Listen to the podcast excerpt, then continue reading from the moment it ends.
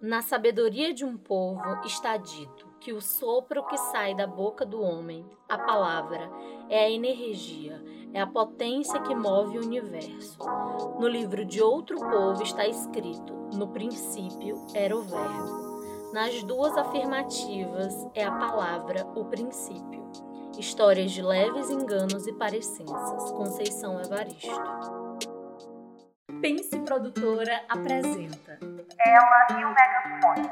Apresentado por Camila Hilário.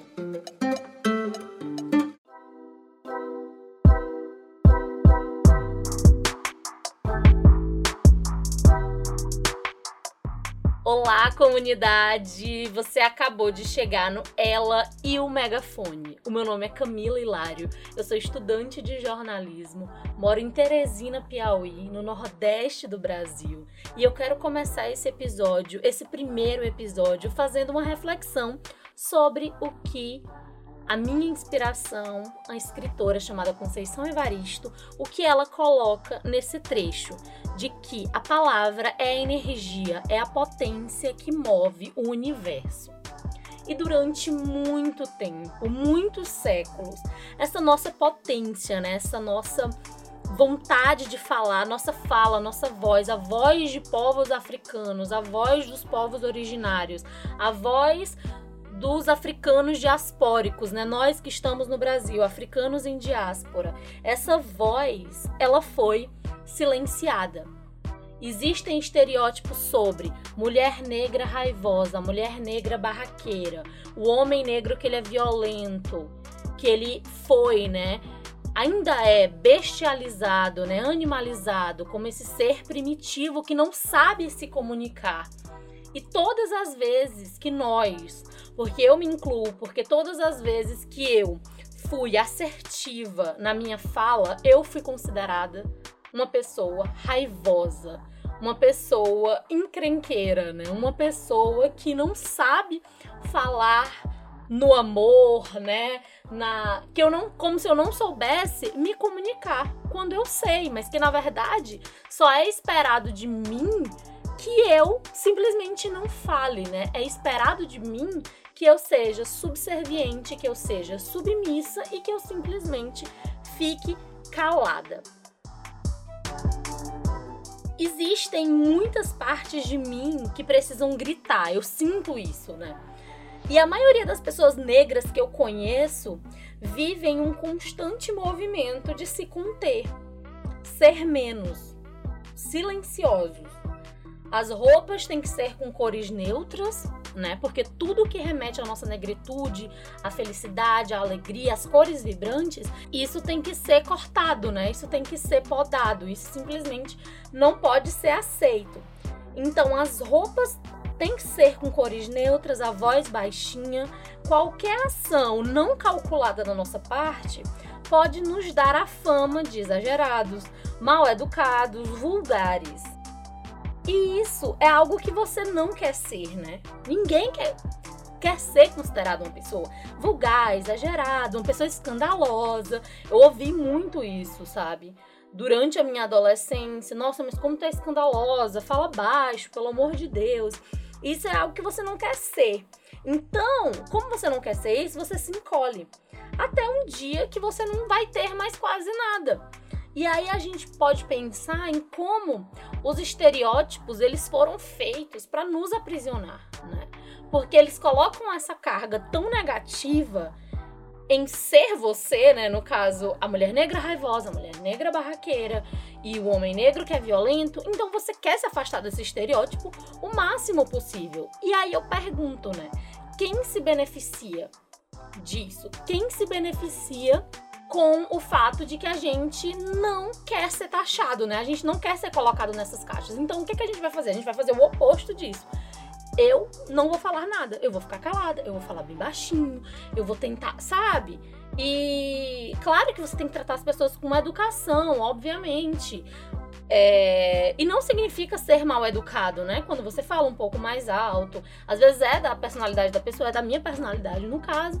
Mas a gente também entende que essa questão do falar baixo sempre aparece quando estamos falando de questões raciais, de questões sociais de questões de gênero, de questões de, de sexualidade. Então, sempre quando uma pessoa negra quer falar um tema, quer falar sobre um tema que é considerado incômodo para a branquitude, eles já nos hostilizam e já colocam essa carga de que você está sendo muito exagerado, você é barraqueira e você não pode falar sobre isso.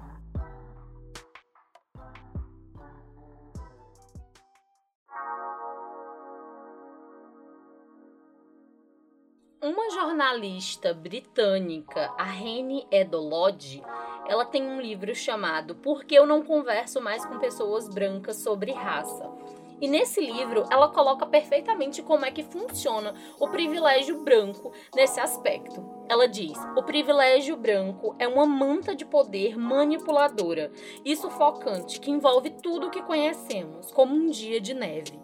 É brutal e opressivo, intimidando você a não se manifestar por medo de perder seus entes queridos ou emprego ou apartamento. Ele te assusta até você silenciar a si mesmo. Você não tem o privilégio de falar honestamente sobre seus sentimentos sem avaliar extensivamente as consequências. Passei tanto tempo mordendo minha língua com tanta força que ela poderia cair. E é exatamente o que eu acabei de falar, né? A gente calcula os nossos passos, a gente tem que calcular a nossa fala, a gente tem que calcular o jeito que a gente fala, enquanto a gente percebe que algumas pessoas brancas, elas simplesmente só cospem as coisas ou vomitam as coisas, né? Elas conseguem falar qualquer coisa sem serem responsabilizadas por isso, independente se isso vai machucar alguém, enfim, a gente percebe que não existe essa, esse mesmo cuidado de, ai meu Deus, eu vou falar isso, quais consequências terão, né? E aqui ela continua. Você aprende a ser cuidadosa com suas batalhas, porque de outro modo as pessoas considerariam que você fica raivosa por nenhuma razão. Uma encrenqueira que não vale a pena levar a sério. Uma mulher negra obcecada por raça.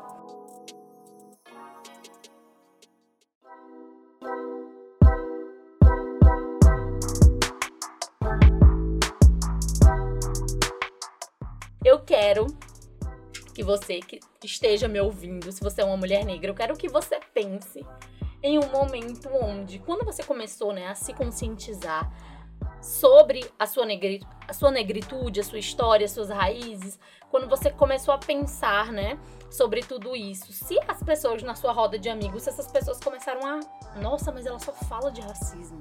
Meu Deus, tu ficou muito chata. Então, isso aconteceu comigo, né? Porque é isso.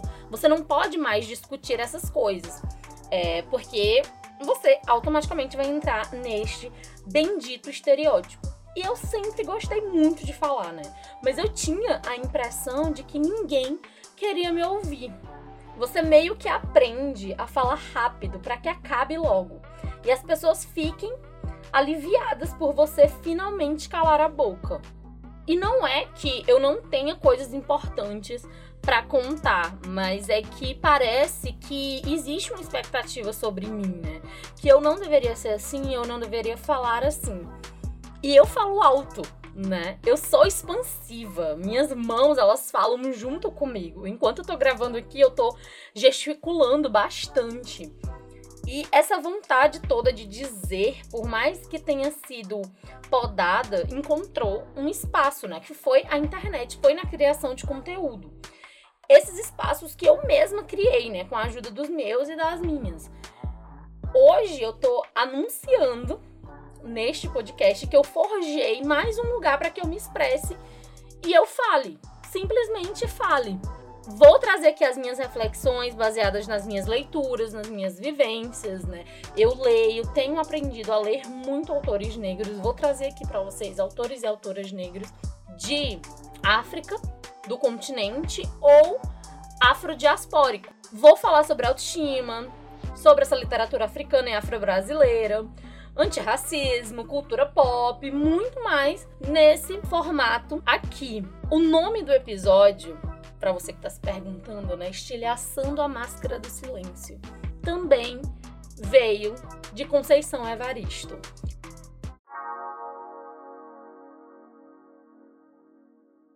Conceição Evaristo ela fala sobre escritas sobre a fala. Quando ela fala sobre a escrita, ela diz: quando estou escrevendo e quando outras mulheres negras estão escrevendo, me vem à memória a função que as mulheres africanas, dentro das casas grandes, escravizadas, tinham de contar histórias para adormecer a casa grande. Eram histórias para adormecer. Nossos textos tentam borrar essa imagem. Nós não escrevemos para adormecer os da casa grande. Pelo contrário, é para acordá-los dos seus sonos injustos. Em outro momento, ela fala: Nossa fala estilhaça a máscara do silêncio.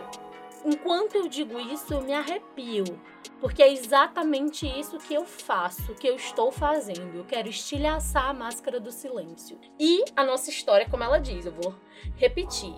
Nós não escrevemos para adormecer os da casa grande.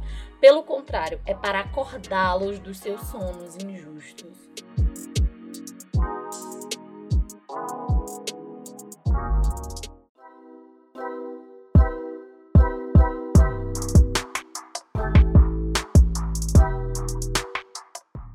Eu não falo para ser aceita, para agradar a branquitude.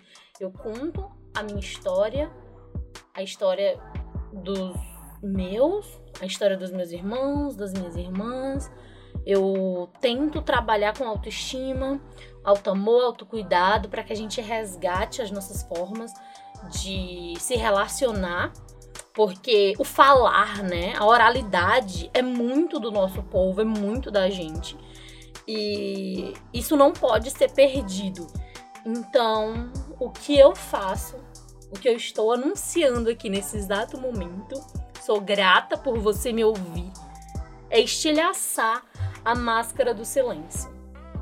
Deve muita coisa incrível por aí. Fiquem comigo.